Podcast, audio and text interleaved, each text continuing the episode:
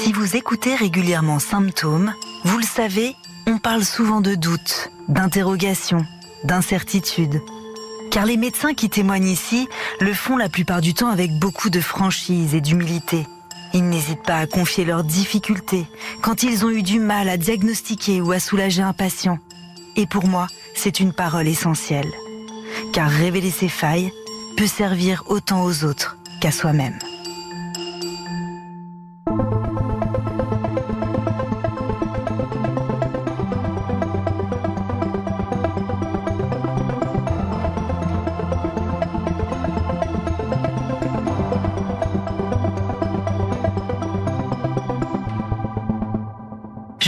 Éléonore Merlin, journaliste à RTL, et vous écoutez Symptômes.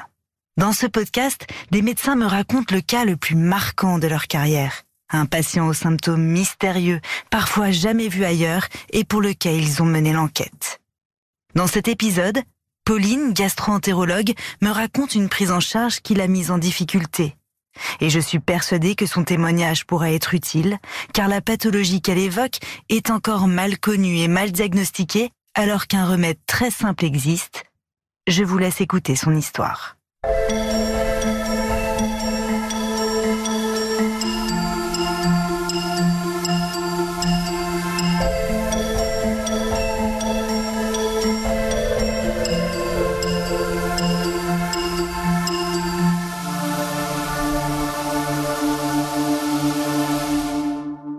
J'ai vu ce patient pour la première fois en consultation juste euh, en tout début d'été 2017. Donc cet homme de 28 ans, je ne le connais pas, je ne l'ai jamais vu. Il vient accompagné par, euh, par son épouse. Il vient me voir parce que à peu près un mois avant la consultation, il a été hospitalisé aux urgences pour des vomissements et des douleurs abdominales. De façon assez stéréotypée, il décrit des nausées plutôt matinales avec des vomissements, surtout le matin, et puis des fortes douleurs abdominales. Vraiment, c'est ce qui l'a amené aux urgences, c'est que ça ne se calmait pas, malgré ce qu'il avait pu mettre en place, euh, moins manger par exemple. Et voilà, ça l'a inquiété et la, douleur a fait qu'il s'est rendu aux urgences. Mais j'ai pas plus de détails euh, parce que c'était déjà il y a un mois. Et donc il est un peu moins, euh, c'est moins précis que évidemment si je l'avais vu immédiatement au moment de cet épisode.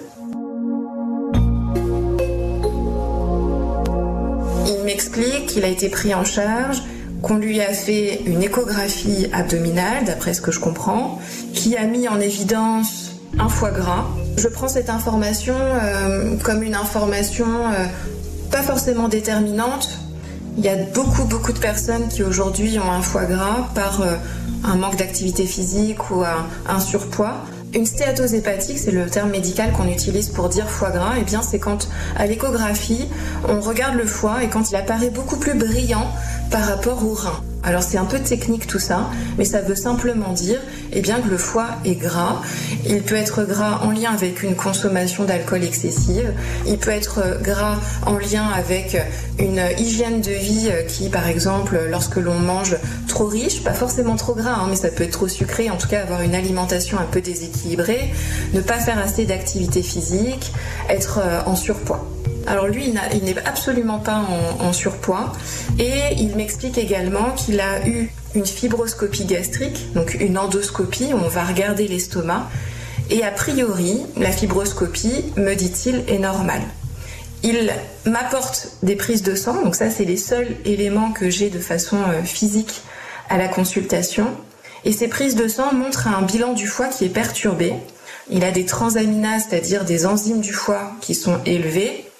Mais d'après ce que je comprends, je me dis que c'est un épisode probablement un peu viral. On sait bien que si on mange par exemple un aliment un peu douteux, on peut avoir bah, une gastroentérite, hein, qu'elle soit virale ou bactérienne, et ça peut entraîner des anomalies du bilan du foie, et eh bien parce que euh, notre corps réagit et fait ce qu'on appelle une petite hépatite, mais qui rentre souvent très vite dans l'ordre. Il va très bien au moment où je le vois en consultation. Il n'a plus aucun vomissement, il euh, a un transit normal et euh, son poids est stable, il n'est pas fatigué. Quand je l'interroge un petit peu sur sa vie à côté, il me dit qu'il est auto-entrepreneur, qu'il fume 5 euh, à 6 cigarettes par jour, il n'a pas de consommation d'alcool excessive, et puis donc il est marié et il a deux enfants.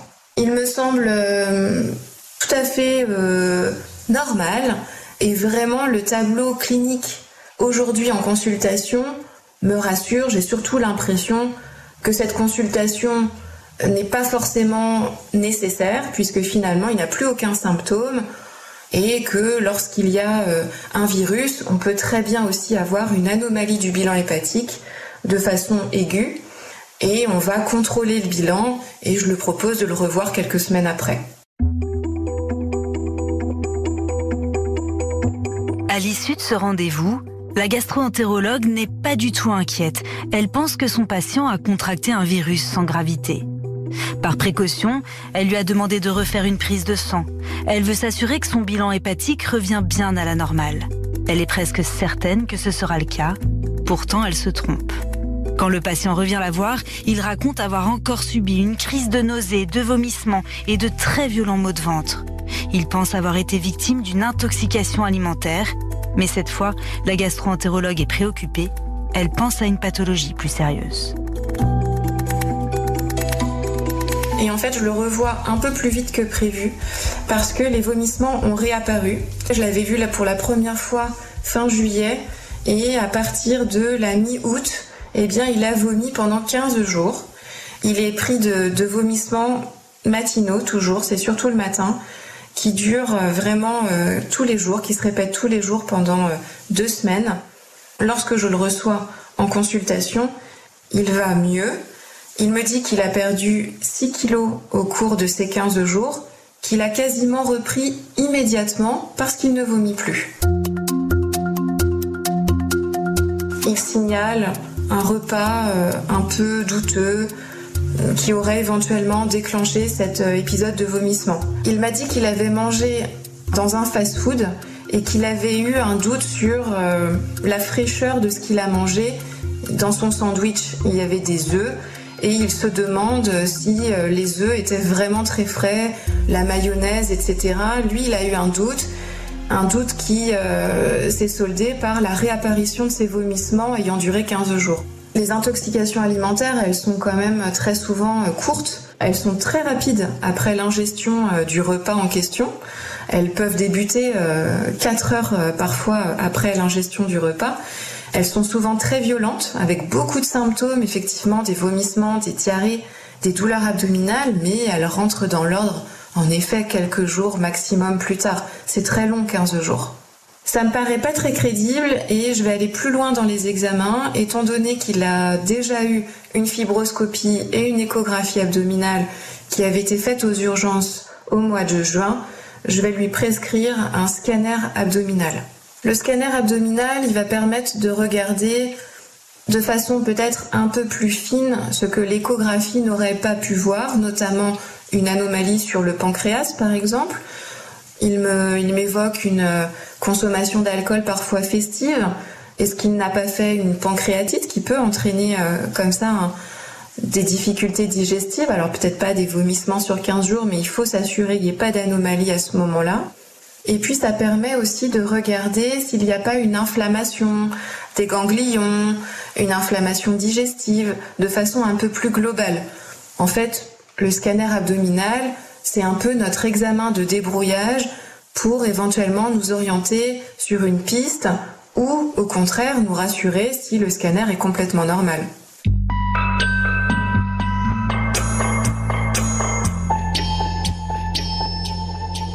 Donc je le revois euh, à peine 15 jours plus tard et le scanner eh bien, montre des anomalies.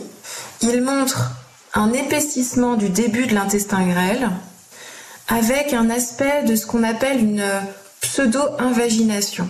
Alors euh, c'est un peu euh, technique, mais l'invagination, c'est quand un morceau d'intestin va rentrer dans l'autre, un peu comme une chaussette.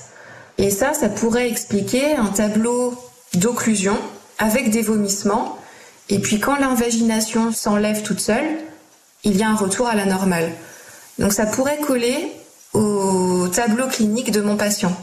Et le scanner montre aussi que le côlon, donc le gros intestin, a des parois qui paraissent un peu épaissies et le radiologue mentionne sur son compte-rendu Attention, cela doit faire évoquer éventuellement une maladie inflammatoire digestive. Et alors évidemment, en tant que gastro-entérologue, si je vois une anomalie de l'intestin grêle et une anomalie au niveau du côlon, je pense à une maladie de Crohn. Ce patient est un patient jeune de 28 ans. Il entre parfaitement dans cette hypothèse de pathologie.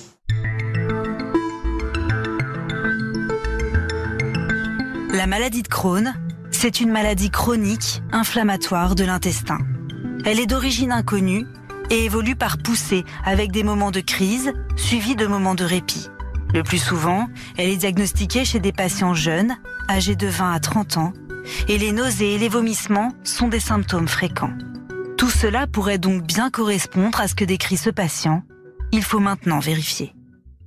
Je lui annonce cette hypothèse diagnostique, évidemment, ça n'est absolument pas une certitude, puisqu'il faut se méfier des images scanographiques. Et surtout, le diagnostic de cette maladie de Crohn, elle doit se faire avec un bilan endoscopique. C'est-à-dire que je vais lui proposer de refaire la fibroscopie qu'il a eue aux urgences, accompagnée d'une coloscopie, le tout sous anesthésie générale, pour faire des biopsies un peu partout. Il est plutôt euh, partant pour tout ce que je peux lui proposer. Lui, ce qui l'angoisse, et vraiment, je, je, crois qu'il y a vraiment cette idée d'angoisse, c'est que ça recommence. En plus, ça recommence à un moment donné où il peut pas anticiper, et quand il vomit, il se met à vomir non-stop. Il sait pas très bien pourquoi, même si il pense éventuellement à ce sandwich qu'il a mangé. Mais lui, ça l'angoisse fortement parce que à côté de ça, eh bien, il a, il est auto-entrepreneur, il doit travailler. Et quand il est dans cet état comme ça, qu'il perd 6 kilos en 15 jours, il a beaucoup de difficultés à mener évidemment son entreprise et donc ça l'angoisse terriblement que ça recommence et il est prêt évidemment avec moi à euh, faire les examens. Donc je fais la fibroscopie et la coloscopie qui sont des examens qu'on va faire évidemment sous anesthésie générale. La fibroscopie ne montre aucune anomalie visible. Ça me paraît assez logique. C'est vrai que pour les patients qui ont une maladie de Crohn, très souvent, l'examen de l'estomac est normal. Donc je passe à la coloscopie. Je fais la coloscopie, donc je remonte dans le côlon, le côlon gauche, le côlon transverse, le côlon droit.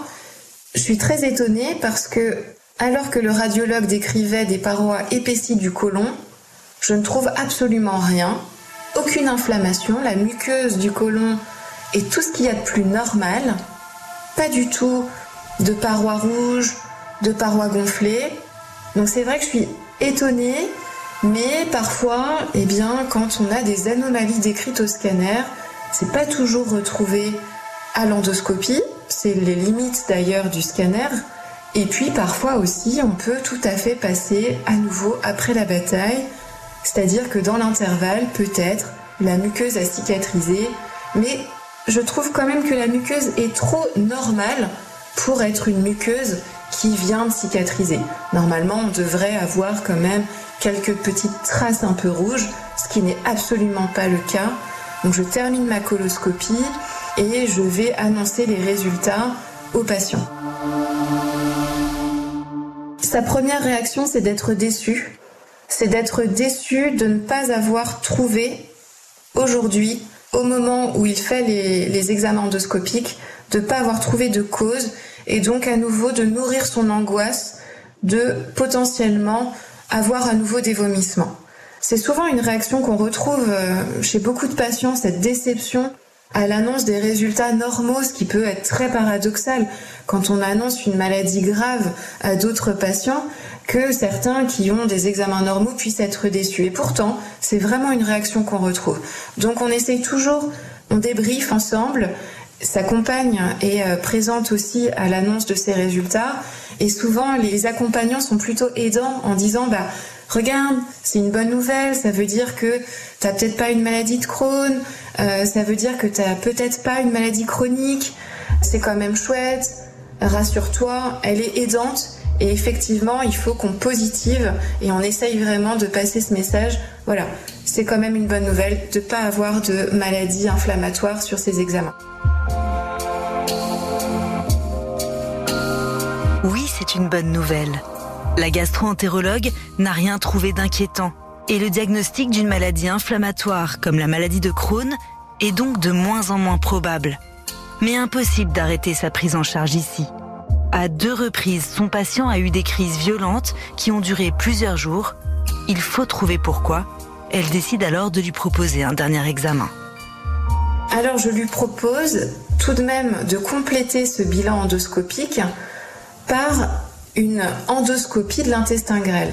Parce que finalement, quand on fait une fibroscopie de l'estomac et une coloscopie, eh bien, on ne voit pas les 3 à 6 mètres d'intestin grêle qui sont entre l'estomac et le côlon.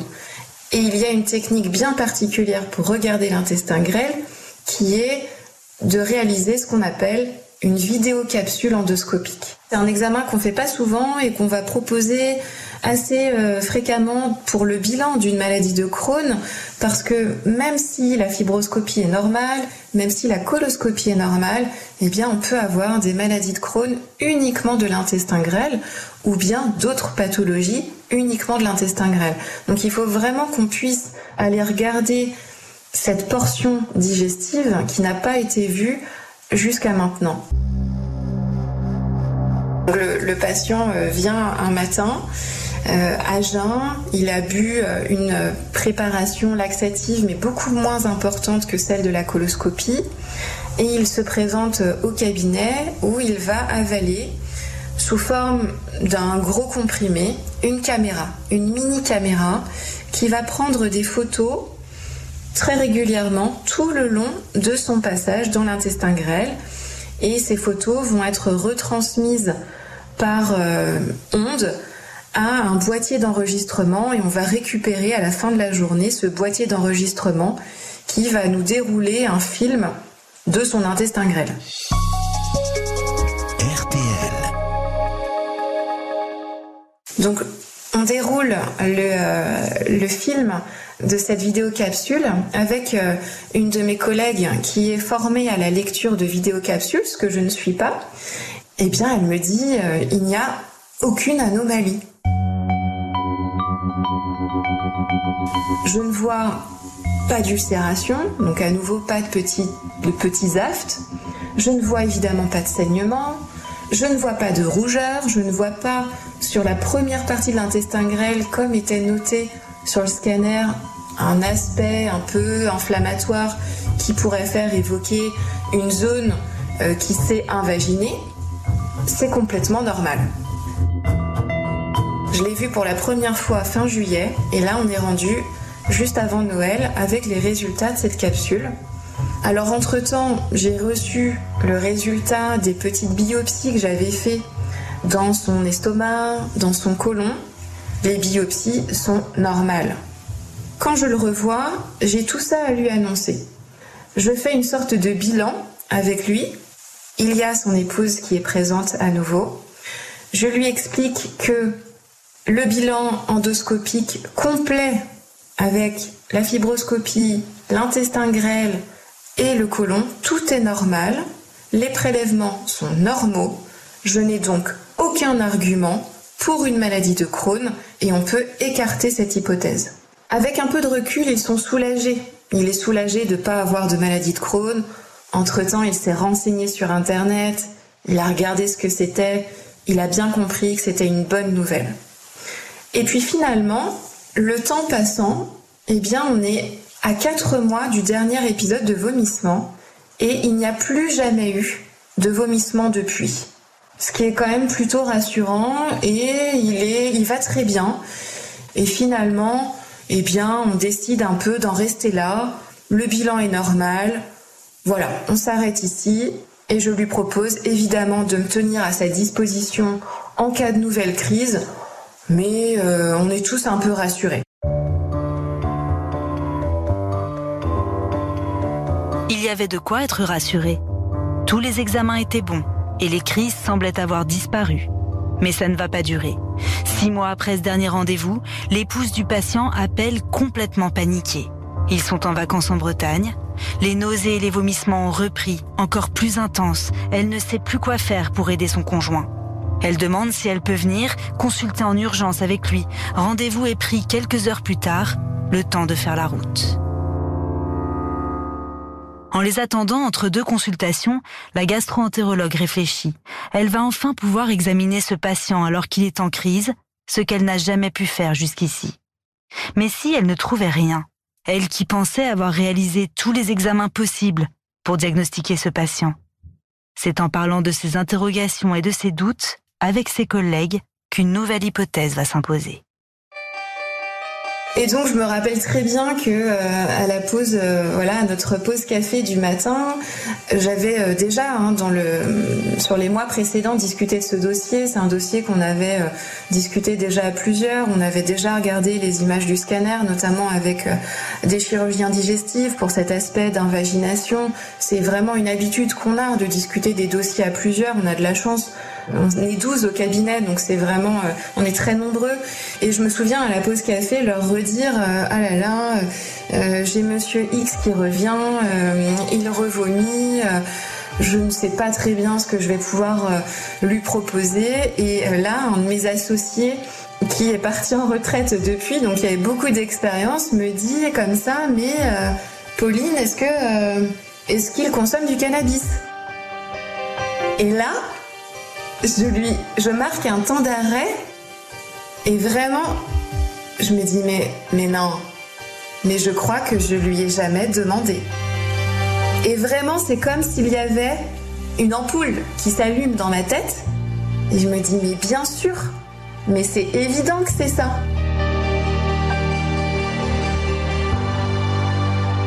Je pense à ce qu'on appelle un syndrome d'hyperémèse cannabinoïde. Alors c'est un peu un, terme un peu compliqué, mais on, appelle ça aussi syndrome cannabinoïde. Et j'en avais vu hein, précédemment pendant mes études. En fait, c'est un tableau qui associe trois choses de façon typique. C'est-à-dire que ce sont des, des patients qui ont un usage chronique de cannabis, hein, généralement un usage quotidien, et qui associent des troubles digestifs avec des nausées, des vomissements, parfois incoercibles, c'est-à-dire vraiment très importants, une perte de poids euh, extrême pendant ces périodes de vomissement allant d'une dizaine de kilos, une fatigue, des douleurs abdominales. Et ce syndrome, il est sous-diagnostiqué et souvent, effectivement, ce sont des patients qui peuvent aller aux urgences, typiquement comme le patient euh, euh, qui avait été en juin euh, aux urgences pour ce tableau. Et les professionnels de santé n'ont pas forcément connaissance de l'existence de ce syndrome ou n'ont pas forcément l'idée de poser la question du cannabis. Et je l'ai interrogé sur sa consommation de tabac et d'alcool, ce que je fais systématiquement pour quasiment tous mes patients. Mais effectivement, je n'ai pas interrogé sur la consommation de cannabis. Et puis après, j'ai été pris dans cette spirale euh, d'examen, cette spirale de symptômes, cette urgence aussi à chaque fois hein, de, vouloir résoudre le plus vite possible la crise, de le soulager. Et donc effectivement, eh bien, une fois qu'on est lancé, et qu'on connaît, qu'on pense connaître le patient, qu'on le voit régulièrement pendant un an, qu'on a établi une relation de confiance parce que vraiment ça se passait très bien avec lui, avec son épouse, eh bien on ne, pense plus à, à ça.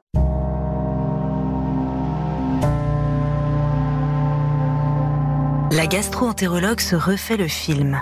À son patient, elle avait bien posé des questions sur sa consommation d'alcool et de cigarettes mais elle n'avait pas abordé les autres toxiques. Et puis il y a eu les soupçons de virus, d'intoxication alimentaire, de maladies inflammatoires, tous ces examens à effectuer et à analyser. Et l'hypothèse cannabis n'a finalement jamais émergé dans son esprit avant cette discussion avec ses collègues. La gastro-entérologue est maintenant pressée de recevoir son patient pour vérifier qu'il s'agit bien de ce syndrome. Donc il arrive après avoir fait plusieurs heures de route. Je l'écoute, je l'écoute me reparler de, cette crise. Et là, je, prends un peu de recul et je lui pose la question d'une consommation de cannabis. Je lui demande s'il consomme du cannabis. Et en fait, tout de suite, il me dit ben, que oui, bien sûr. Il fume du cannabis depuis au moins 10 ans. et il fume à peu près deux joints par jour tous les jours. Et lorsque je lui pose la question pour le syndrome d'hyper-MS cannabinoïde, c'est assez typiquement euh, soulagé par un bain chaud et euh, une douche chaude, il me dit qu'effectivement, c'est euh, soulagé par une douche chaude. Et là aussi, de façon très typique, eh bien, il m'explique qu'il augmente sa quantité de cannabis en période de crise dans un espoir de soulager, ce qui vient en fait aggraver ses symptômes. Je lui explique et je suis tellement sûre de moi et presque tellement soulagée d'avoir trouvé qu'il l'accueille avec euh, beaucoup de beaucoup de soulagement lui aussi. Et en fait, il me il reconnaît mm, avoir caché cette consommation parce que finalement, certes, je lui ai pas posé la question, mais il m'en a jamais parlé lui non plus. Et il m'a dit qu'il était voilà, c'était une consommation cachée qu'il ne avec voilà il n'était pas du tout à l'aise avec ça il avait jamais osé me dire qu'il consommait de façon quotidienne. Sans problème il me parlait de sa consommation d'alcool comme par exemple sur le week-end festif. Mais par contre il avait pas du tout envie de, de me parler de ça et il était assez volontairement passé à côté de ça. Donc je lui ai expliqué que la seule façon de ne plus vomir c'était d'arrêter complètement sa consommation de cannabis. Sur le coup, il m'explique que ça va être difficile parce que c'est une consommation qu'il a depuis très longtemps. Donc je lui explique que peut-être il va falloir être aidé sur le plan addictologique. Il n'a pas envie. Et il me dit qu'il va vraiment essayer, qu'il est motivé parce que il ne veut plus jamais que ça se reproduise. Et puis depuis ce jour, depuis cette consultation, je n'ai plus eu aucune nouvelle de ce patient. J'estime, je pense, évidemment qu'il va beaucoup mieux puisque euh, en médecine c'est typique, quand on n'a pas de nouvelles, ben, c'est que les patients ils vont bien.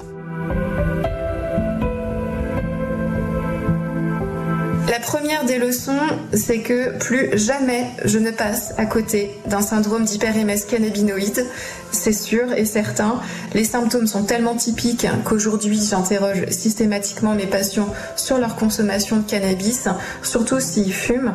C'est mal connu parce que euh, parce qu'on interroge probablement pas suffisamment les patients ou euh, que les patients ne le disent pas, le cachent, alors qu'il n'y a pas de jugement, hein, bien sûr, là-dedans et parce qu'il n'est pas assez connu. Il est euh, le problème, c'est que ce sont des symptômes qui peuvent être celui, euh, eh bien, euh, d'une gastroentérite. ça peut être les symptômes d'une autre maladie inflammatoire, et que nous, les médecins, on veut toujours éliminer quelque chose de plus grave. tout orientait vers une cause. Donc, on déroule un peu le fil et on continue à fond dans nos hypothèses diagnostiques. Et le fait d'en discuter, vraiment, c'est, je pense, la clé. Hein, le fait d'en parler de façon collégiale à d'autres personnes qui, eux, ont vraiment du recul, peuvent nous dire, ben, moi, je, peut-être que c'est ça. Est-ce que, voilà, est-ce que tu l'as interrogé là-dessus? Et c'est comme ça qu'on y arrive.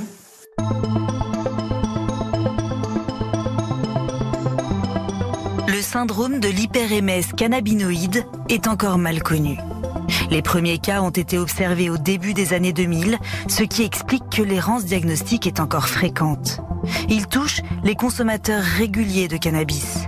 Les crises durent en général 48 heures et se répètent tous les mois si la personne continue de fumer. En France, on estime que 3% environ de la population consomme régulièrement du cannabis. Merci d'avoir écouté ce nouvel épisode de Symptômes, réalisé avec l'aide de Jeanne Rouxel, Étienne Villan et Darine Guédy. Et pour découvrir d'autres épisodes, rendez-vous sur notre application RTL et toutes nos plateformes de podcast partenaires.